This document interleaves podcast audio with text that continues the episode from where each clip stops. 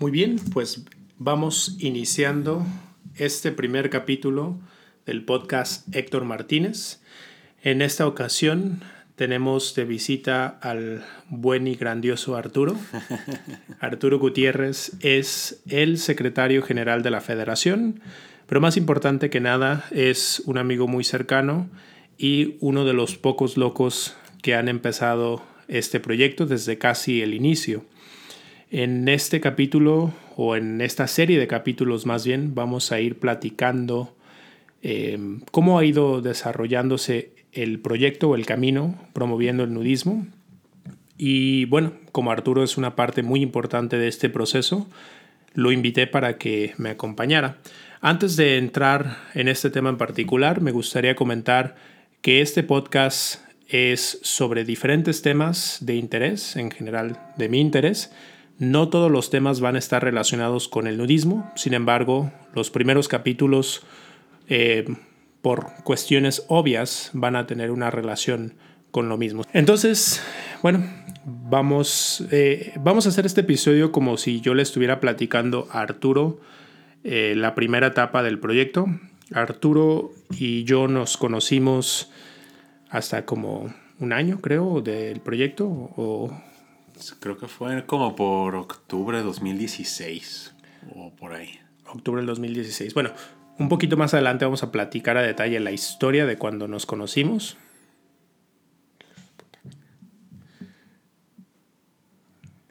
Me cagan las campanas. ok. Pues, no sé, Arturo, yo, yo creo que sería como un formato más interesante si tú como que me entrevistaras o me preguntaras de todas las etapas que hubo antes de que nos conociéramos y una vez que lleguemos al punto en el que nos conocimos, pues ya ahí vamos haciendo como un diálogo en el que vamos platicando de los diferentes las partes o aspectos que se fueron desarrollando a partir de ahí. Sí. entonces, el, si el tema de este episodio o de estos primeros episodios es el camino del nudismo? ¿Cómo, cómo, cómo lo, lo, estamos llamando? Pues es más bien como mi camino promoviendo el nudismo. Entonces... Sí, entonces, este, una cosa que siempre he querido saber era qué, qué te imaginabas que ibas a estar haciendo antes de que te toparas con el nudismo. Porque según entiendo fue en una en el World Naked Bike Ride de, que se celebra aquí en Guadalajara. Pero eh, antes de, tocar esa anécdota, ¿qué, eh, ¿a dónde se suponía que ibas, que ibas a, a, ir? ¿Cuál era el rumbo de aquel pequeño Héctor iluso, inocente, que iba apenas navegando por la vida? Sí, porque, o sea, eh, ¿qué estabas haciendo en, en, esos, en esa época antes de que ese encontraras ese anuncio en mural? Sobre el, el, World Naked Bike Ride. O sea, ¿a dónde, qué, estaba, ¿en qué momento estaba Héctor Martínez en ese momento? Me, me acuerda como cuando empieza la historia del Titanic, que va saliendo el, el chavo este, desubicado, desorientado, que no sabe qué va, qué va a hacer de su vida y decide subirse a un barco así de la nada, de la noche a la mañana. Pues, bueno, para los que no lo sepan, yo soy estudiante o fui estudiante de Ciencias Políticas en la Universidad de Guadalajara. Entonces, antes de conocer el nudismo, estaba en una etapa en la que ya estaba hasta la madre de la política, porque yo participé un tiempo en un partido político que realmente no tiene sentido que nombre, pero estuve como un año y medio participando ahí, estuve en la política estudiantil y son ámbitos de mucho estrés, son ámbitos muy desgastantes, son ámbitos en los que tienes que hacer muchas cosas que a nadie le gusta, o sea, realmente, digo, a nadie le sorprende que diga que la política es un asco, pero nadie dimensiona el asco que es la política hasta que no están inmersos en eso. Entonces, como yo estudié ciencias políticas, yo creí que naturalmente ese era mi paso. Y en esa etapa yo estaba harto de todo lo que tuviera que ver con la política y un día que estaba leyendo el periódico, que fue un hábito precisamente que genera a partir de la política, descubrí que había una manifestación al desnudo. Eh, no sabía realmente de qué se trataba, sabía que era ciclista, pero la parte que más me llamó la atención es que iba a ser al desnudo. Y pues para este punto jamás me había imaginado como eh, ni siquiera se me había ocurrido salir por la ciudad encuerado o andar en bicicleta o desnudarme, ni mucho menos. O sea, nunca fui una persona que tuviera mucho pudor, pero no era algo que se me había ocurrido que pudiera suceder. O sea, simplemente era como una parte oscura en mi mapa que nunca había recorrido. Entonces, eh, antes, antes de enterarte del World, del World Naked Bike Ride, ¿en ningún momento o sea, habías pensado en el nudismo? todos esos chistes en las caricaturas o en las series en las que hay un episodio en el que van a una colonia nudista o este, eh, esos cartones en el New York Times que siempre ponen al, hacen algún chiste sobre un nudista eh, en el mundo textil o algo por el estilo. O sea, nunca, nunca te pasó por la mente, no era algo, un tema que conocieras en lo absoluto. Realmente, bueno, no, no dudo que haya tenido algún otro contacto con la idea, pero jamás había sido algo que se me ocurriera o no sé, o sea, nunca lo había considerado.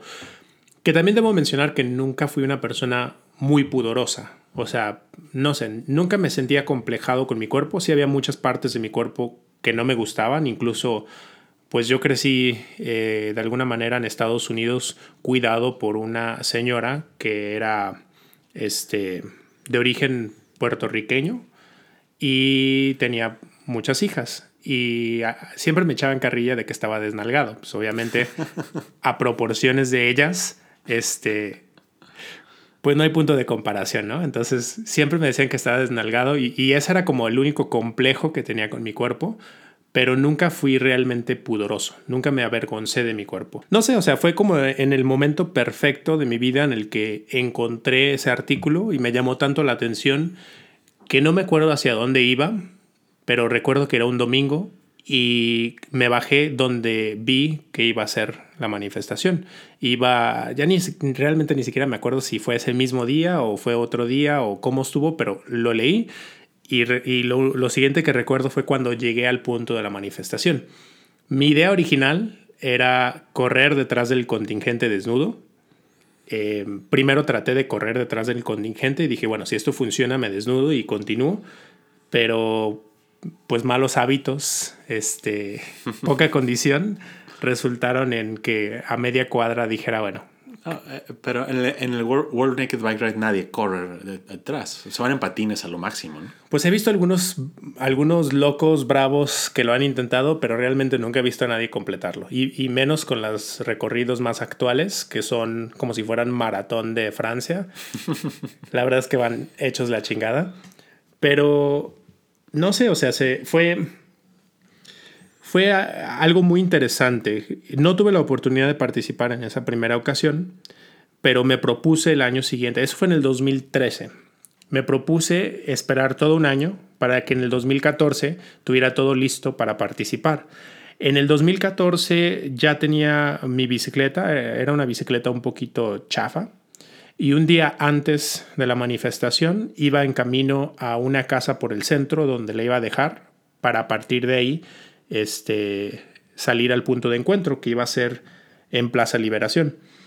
Em, Para los que no están aquí, ¿qué es Plaza Liberación? Pues Plaza Liberación es una plaza muy importante del centro de Guadalajara, que era donde iba a despegar esta manifestación y la casa donde lo iba a dejar estaba a 5 o 6 cuadras. Lo que yo quería era llegar fresco al día del evento para poder aventarme todo el recorrido y disfrutar la experiencia. Em, porque yo vivía un poquito retirado de, esa parte, vivía con mi papá. Y bueno, este, iba subiendo el puente de San Juan de Dios, que está muy cerca de la Plaza Liberación, y en la subida se rompió mi pedal. Entonces fue, fue como una pesadilla. Yo dije, no es posible que haya esperado todo un año para no poder vivir esta experiencia.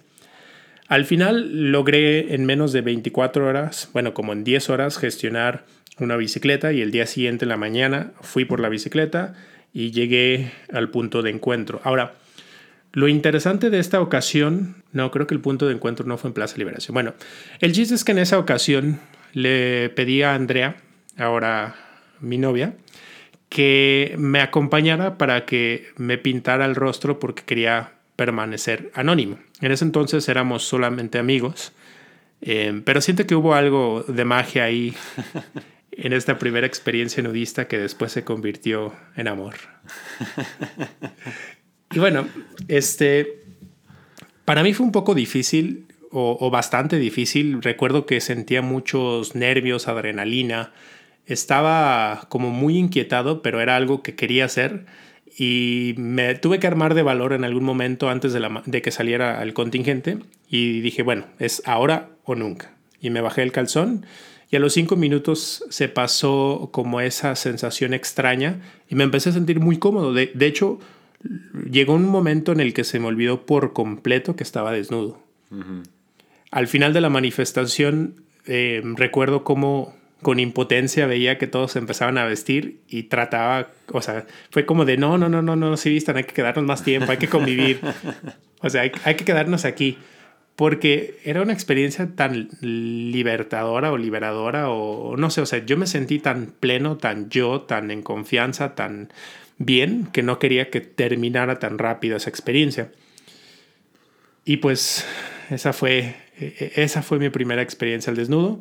Eh, también cabe mencionar que Andrea nunca ha participado al desnudo porque a pesar de ser una manifestación donde se desnuda, atrae mucha atención de personas que solamente quieren ir a ver gente desnuda y para ella es algo que, pues no le genera mucha comodidad, no le gusta que los demás se entretengan con ella, o sea, que ella sea como punto de entretenimiento, que sea cosificada o, o, vuelta en un objeto de satisfacción de los demás.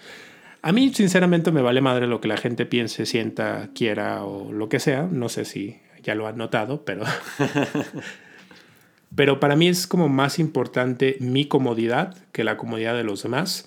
Entonces, yo nunca he tenido problema con eso, pero sí, eh, supongo que es tema de conversación de otra ocasión, pero cabe mencionar eso. Pues esa fue mi primera experiencia nudista. En, en, en sí, la, el, World Naked, el World Naked Bike Ride no es una, un evento nudista, precisamente por lo que dices, que los participantes son más un entretenimiento que eh, participantes que estén al mismo nivel con la gente que asiste. Entonces, este, ¿cuál fue tu primera experiencia en una actividad pues verdaderamente nudista? O sea, eh, ¿qué ocurrió después de, de, la rodada que, en donde por fin pudiste experimentar no solamente el estar desnudo en en compañía de otros, sino convivir con otros, porque me imagino en la, en la rodada realmente no hay mucha socialización. Bueno, en el tema de el World Naked Bike Ride, nada más precisar, pues el nudismo en ese espacio realmente no es nudismo, o más bien el desnudo en ese espacio es una herramienta de protesta, una herramienta de llamar la atención, de generar como un diálogo, una conversación, ser llamativo y es muy diferente a lo que busca el nudismo, como bien mencionas. Mi primera experiencia nudista fue después de la rodada. Recuerdo que la idea de esperarme un año para volver a vivir esta experiencia era demasiado para mí. O sea, no podía volver a esperar otro año para volverlo a hacer. Y empecé una búsqueda en línea. Recuerdo haber buscado en Facebook y en eh, Google y así comunidades o actividades o, lugares donde poderlo hacer en Guadalajara. Se me hizo raro que siendo una ciudad tan grande eh, no existieran esas opciones como públicas o a la que cualquier persona pudiera acceder de forma fácil o relativamente sencilla. ¿Y, qué, clase de cosas eh, encontrabas en tu búsqueda? O sea, ¿qué era lo que sí encontrabas? Bueno, encontré algunos grupos de nudismo, nudismo Guadalajara y cosas así en, en Facebook pero no era necesariamente lo que yo buscaba. O sea, algunos estaban más como enfocados a la cuestión de parejas y otros me daban como mala espina. O sea, al no ver como una imagen establecida, un nombre, un grupo, este, un reglamento, o sea, creo que las formalidades eh, garantizan seguridad o brindan una noción de seguridad y yo no encontré nada de eso. Entonces, finalmente, después de un tiempo de búsqueda, logré encontrar a la Federación Nudista de México. Eh, me puse en contacto con ellos, de hecho, si mal no recuerdo, platiqué con Lina, un saludo para Lina que me ayudó en un principio, y ella me puso en contacto con una persona aquí en Guadalajara que corre temazcales, que hace temazcales ropa opcional. Em, me puse en contacto con Marcelo, que se llama la persona que hace el temazcal. Él me hizo algunas preguntas, pero como yo iba con una amistad que era mujer, eh, fue más sencillo para mí participar, que es algo también que, que, me gustaría mencionar, que en ese entonces era muy difícil para un hombre eh, soltero poder participar en muchas actividades. ¿Y cómo fue el, el primer temazcal al que fuiste? Eh, después de que Marcelo te entrevistó, directamente te, te, dijo cuándo y dónde ir y así asististe.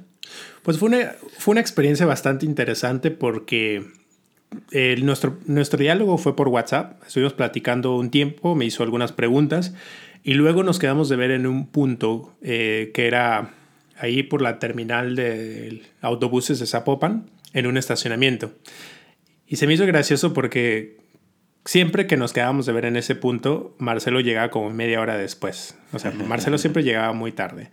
Y ese día, pues no fue la excepción. Llegó tarde, llegó en una camioneta pickup y yo en ese entonces no tenía transporte, pues yo andábamos en camión.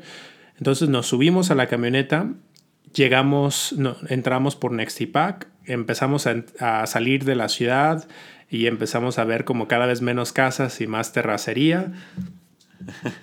y luego, en medio de la nada, dimos vuelta, continuamos hasta llegar a un cancel y detrás de ese cancel había como cinco o seis perros.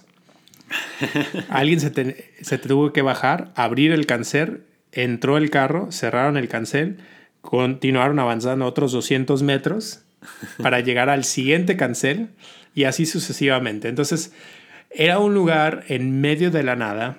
Estaba, este, pues era imposible salir por los perros que estaban alrededor. Entonces, eh, la primera experiencia sí fue como un poquito preocupante, pero rápidamente te das cuenta que no hay nada de qué preocuparte. O sea, realmente es una experiencia después de eso muy, muy padre. Nada más que empieza con un poquito de adrenalina. Eh, eh, empieza interpretando un secuestro. sí, en algún momento del recorrido empiezas a cuestionar si era una buena idea contactar a un extraño y, y quedarte de ver de la forma en la que sucedió, pero eh, terminó siendo una experiencia muy agradable. El temazcal es ropa opcional porque Marcelo le gusta brindarle como la oportunidad a las personas que nunca se han animado de irlo haciendo a su propio ritmo o incluso, por ejemplo, cuando hay parejas que uno de, la pareja quiere practicar el mismo pero a la otra persona no le interesa, también existe esa oportunidad. Pero bueno, el temazcal eh, estuvimos yendo, André y yo, a lo largo de un año, más o menos. Eh, como cada cuánto iban pues era muy irregular. En algunas ocasiones era una vez cada 15 días, otra vez era una vez al mes, otra vez era una vez cada mes y medio. O sea, en realidad era cada vez que a Marcelo le daban ganas de hacer un temazcal. Y nosotros estábamos como muy interesados, entonces nos tocó por lo menos un año ir casi siempre. Yo creo que si acaso faltamos una o dos veces a lo largo de todo ese año. Y, y, y durante el temazcal, además de la, del ritual, que aquellos que no lo sepan, es un Mm, un vapor prehispánico, ¿podrías describirlo así? pues podríamos decir que el temazcal es como un sauna, pero con rituales mesoamericanos, en el que eh, hay diferentes elementos que tienen distintos significados, hay un ritual y hay cánticos y hay como diferentes tipos de hierbas que simbolizan distintas cosas. Eh, básicamente el temazcal es eh, calentar piedras volcánicas y meterlas a un como especie de iglú, donde hay un hoyo en el centro, se cubre todo y la gente se sienta alrededor de las piedras, le ponen agua y normalmente las aguas tienen como diferentes tipos de hierbas que emiten el vapor y eso es pues el temazcal, ¿no? Y, y dentro de, de, ahí hay diferentes puertas, cada vez que se abre y se cierra la puerta se domina una puerta y cada puerta simboliza o representa diferentes cosas y pues es una experiencia muy muy especial. Realmente a mí no me gustaban como los rituales, siempre he sido como muy hater, escéptico. un poco, bueno, bastante mamón. Entonces, realmente a mí no me gustaba tanto como todo ese aspecto místico, holístico, pero para mí era un pretexto de un espacio donde me podía desnudar. Porque después del temazcal hay una convivencia y hay, y hay una oportunidad de interactuar con otros al desnudo y en ese momento se parece mucho más una reunión nudista tradicional. Sí, sí, pues definitivamente el aspecto social era el aspecto que más me interesaba y, me llamaba la atención en, el tema del nudismo. Pero bueno, para llegar a eso teníamos que pasar por todo un ritual y varias puertas y mucho calor, que después le empecé a agarrar como mucho cariño, me, empezó a gustar mucho, pero como todo lo que haces a lo largo de mucho tiempo, llega un momento en el que empiezas como a querer hacer otra cosa, ¿no? y, y, eso nos pasó un poquito en el tema del nudismo, porque después de un año de ir siempre a, a solo, solo esos eventos, porque no había otras opciones, empezamos a platicar con otras personas que participa, participaban en el Temazcal y decidimos eh, empezar a hacer otras convivencias, empezar a, pues no sé, o sea, hacer todo lo que podíamos hacer de forma cotidiana, pero al desnudo. Y ahí fue cuando nació lo que nosotros denominamos las familias nudistas. ¿Qué será el nombre del grupo? el, grupo realmente nunca tuvo un nombre como tal. Eh, nosotros le decíamos las familias nudistas, que curiosamente Andrea y yo éramos los únicos que no teníamos una familia como tal. O sea, eran, em, éramos un grupo de varias parejas que cada quien tenía eh, a su familia y hacíamos, no sé, carnes asadas, festejábamos cumpleaños, festejábamos, este, creo que en una ocasión se hizo un baby shower a veces nos poníamos de acuerdo para ir a algunas albercas o hacíamos reuniones en la casa de alguien. Em, era todo muy, muy informal. ¿Como de cuántas personas hablamos, más o menos? Pues yo creo que a lo mucho, creo que en una ocasión, cuando celebramos el cumpleaños de Andrea, no me acuerdo qué número de cumpleaños era, creo que 22, este, fueron 25 personas y esa era como una reunión muy grande. Para o sea, en ese entonces eran reuniones de 10, 15, a lo mucho 20 personas. 25 ya era una reunión muy grande. ¿Y, y, y cuál era um, la forma de mm, organizar el grupo, de publicitarlo, de, de integrar a nuevos miembros? ¿Cuál era la lógica, la dinámica de, de esta, en esta etapa?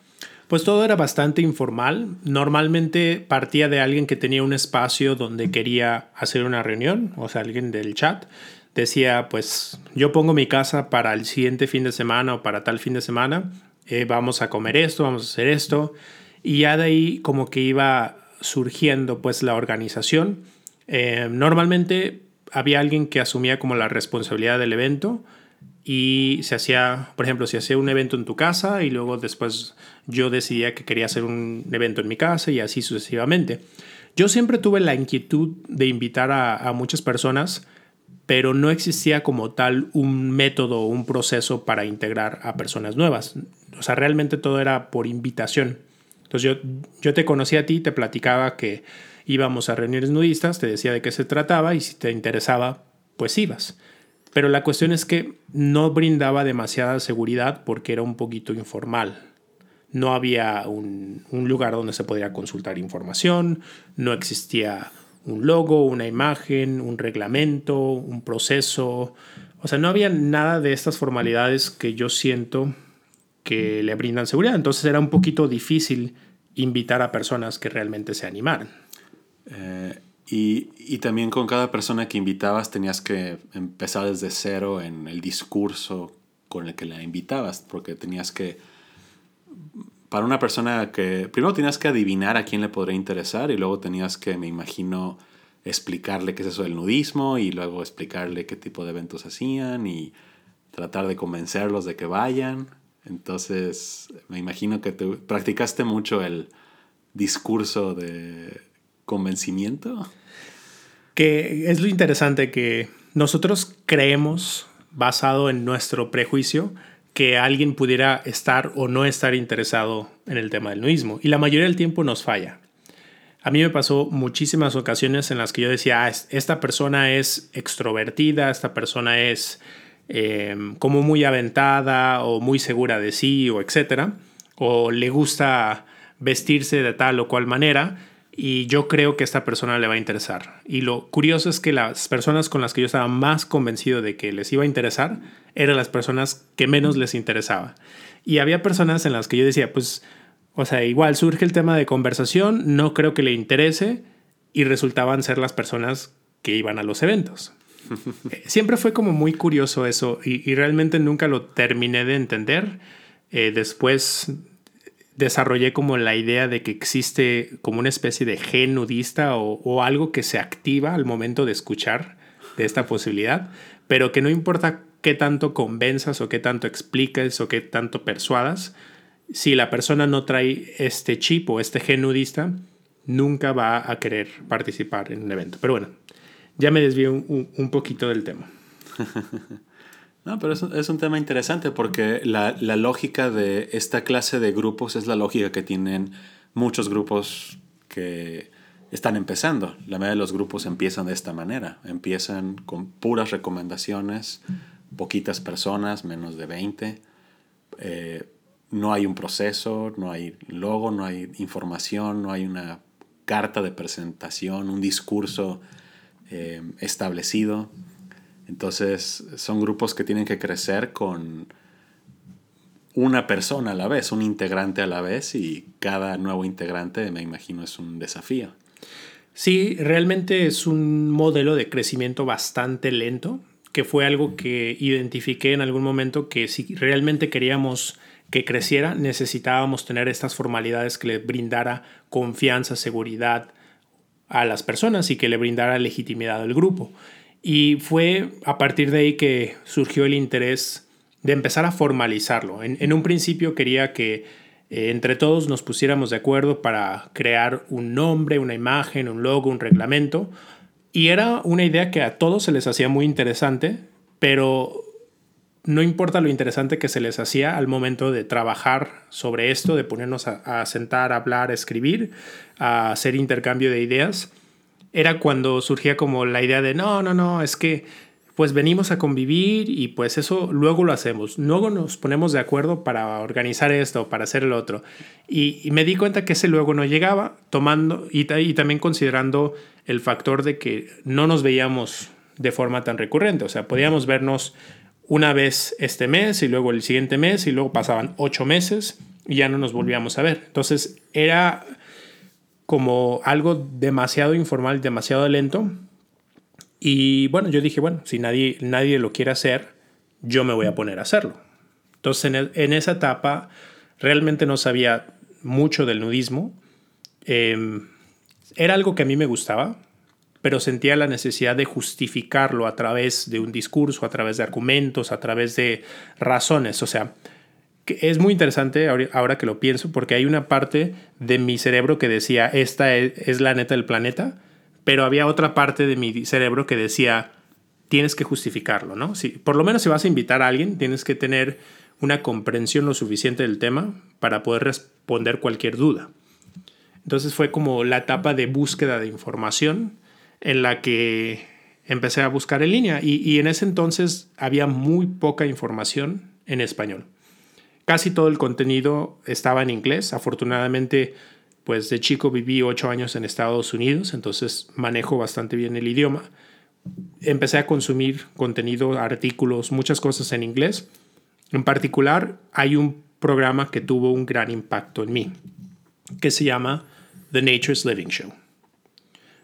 ¿Conoces The Nature's Living Show? Sí, lo he escuchado. Es un programa de, de Stefan Deschamps del, de, y es producido en Bear Oaks, una, pues un campo nudista en Canadá. Y es un podcast pues, con muchos episodios de muchos temas muy variados, todos relacionados con el nudismo. Y eh, lo, lo, padre de, de, ese podcast es que promueve una visión del nudismo pues muy moderna, o sea, es como que de las visiones más enfocadas en el crecimiento, en el, eh, el, cómo hacer un nudismo que atraiga a los jóvenes, el que a familias de todo tipo, a las comunidades, orientaciones. Este, sí, o sea, eh, eh, entiendo que, que, que Stefan fue como tu inspiración, tu maestro. Mi sensei. tu sensei. sí, definitivamente Stefan, siento yo que es de las personas que más trabajo como admirable o de reconocimiento que ha llevado a cabo en el nudismo. Em, para mí The Nature's Living Show fue como el santo grial, o sea, fue, fue el espacio donde pude agotar la mayoría de mis inquietudes, donde pude aprender la mayoría de las cosas que sabía hasta ese momento. Yo me acuerdo que cuando descubrí el, el podcast lo devoré, o sea, son como 10 años de episodios, son muchísimos episodios, no sé cuántos, pero yo me acuerdo que me aventaba hasta dos o tres por día que son episodios de una hora, hora y media. Entonces son episodios un poquito largos, pero era tanta mi fascinación que escuchaba todos los que podía y había temas que eran muy interesantes para mí y pues que tenía que escucharlos y a partir de ahí fue como cuando empecé a construir las bases teóricas sobre las cuales empecé a promover el nudismo.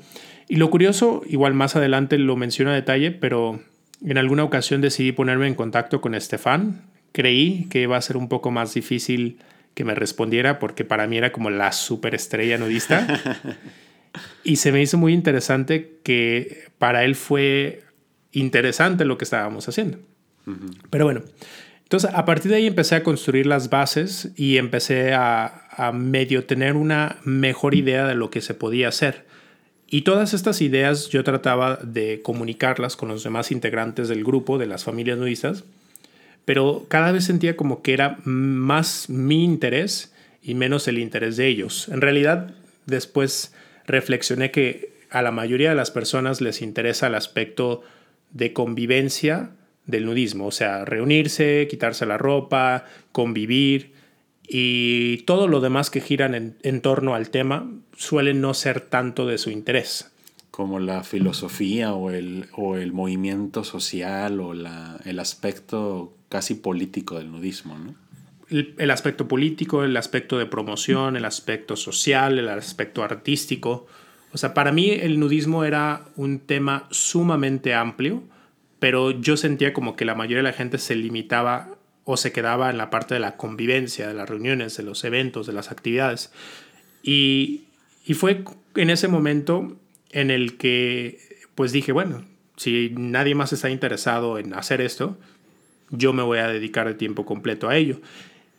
Y hablé con, con Andrea y, le dije, bueno, pues mira, si ellos no quieren hacerlo, vámonos haciendo nosotros, ayúdame. Y fue cuando empezamos a hacer el trabajo del diseño de imagen, del logo, em, que fue todo un reto y probablemente sea un tema en sí mismo de algún capítulo donde platiquemos a detalle cuando, y, y estaría padre pues invitar a Andrea que platique conmigo de cuando empezamos a diseñar el logo, la imagen, eh, todo lo que estaba girando en torno a eso, el procedimiento que seguimos para hacerlo y, y cómo al final, pues no importa qué tanto quieras consensuar con la gente, el día que lanzamos la imagen, el logo y todo, este fue un caos total. ¿Qué fue lo que pasó? Bueno, antes de, de entrar a esa anécdota, eh, también quiero mencionar que una de las primeras cosas que desarrollamos que fue muy importante para que funcionara NNG fue el manual de sana convivencia. Nuestro manual de sana convivencia está basado o inspirado en el acuerdo que tienen que firmar las personas que participan en Bear Oaks. Como tú comentaste, Stefan es dueño de uno de los resorts más exitosos del mundo, yo diría, pero especialmente de Canadá, en, en Toronto, donde las personas que participan tienen que firmar un acuerdo y, en el acuerdo estipula como las normas de convivencia eh, relacionadas con el nudismo, que es lo que después nosotros convertimos en nuestro manual de sana convivencia. Se nos hacía muy interesante la forma en la que él lo transmitía porque tenía dibujitos. De hecho, ya ni el otro día estaba buscando ese archivo a ver si lo encontraba. Ya no sé qué le pasó, pero básicamente tiene unos dibujitos de unos monitos muy curiosos, eh, como ilustrando las diferentes situaciones en el que, pues, o sea, por ejemplo, si hace mucho frío, qué tipo de vestimenta se pueden poner, qué partes del cuerpo pueden cubrir, cositas así que se me hacía como muy curioso como un reglamento se hacía como tan tierno, tan lindo. Pues lo hacían de manera más accesible, eh, que no se sintiera intimidante. Sí, definitivamente. Y pues a partir de ahí nos inspiramos. Y bueno, el día que decidimos lanzar el logo, el nombre y el manual de sana convivencia, fue un caos. Como dicen los gringos, hell broke loose. y básicamente el conflicto que había era, ok, ahora existe un grupo y, y quién lo va a liderar y cómo se va a llevar a cabo y quién va a tomar las decisiones. Y en ese entonces la idea original era que el grupo fuera manejado por todos, o sea, por todos los participantes. Que todos tuvieran voz y voto.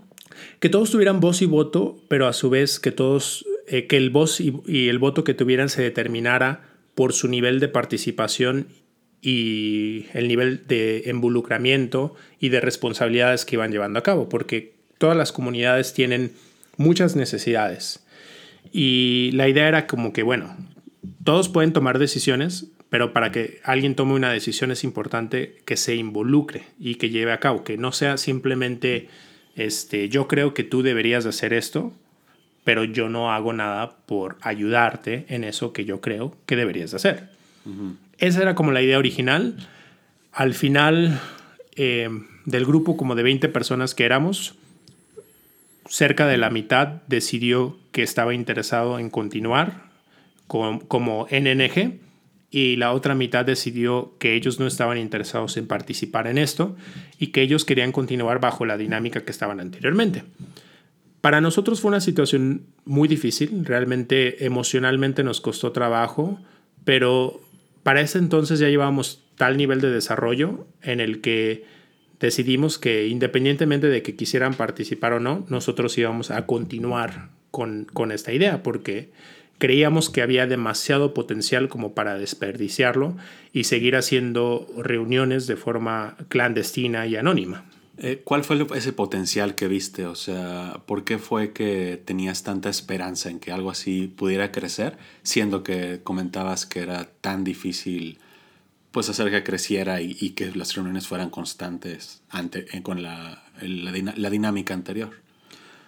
Pues de alguna manera la idea siempre fue muy sencilla. O sea, yo pensé, si a mí me encanta esto, ¿qué tan probable es que le encante a la misma intensidad o a una intensidad similar a otras personas? O sea, decir, no creo que sea ni el único loco ni sea tan especial como para decir esto es algo que solamente nos gusta a un pequeño grupo de personas.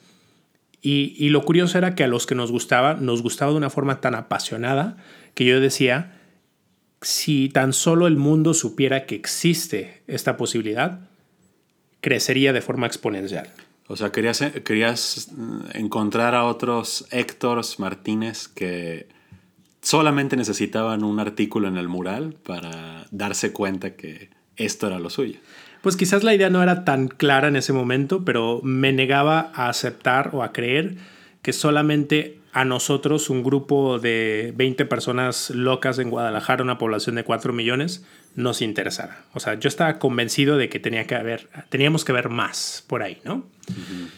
y, y fue a partir de ahí que decidimos pues lanzar este proyecto, impulsar esta nueva comunidad que se denomina NNG o Naturaleza y Nudismo Guadalajara. Y de esta manera damos por concluido este primer capítulo de la serie Mi Camino, promoviendo el nudismo. En el próximo capítulo vamos a hablar a detalle sobre la conformación y el inicio de nuestra comunidad Naturaleza y Nudismo Guadalajara o NNG.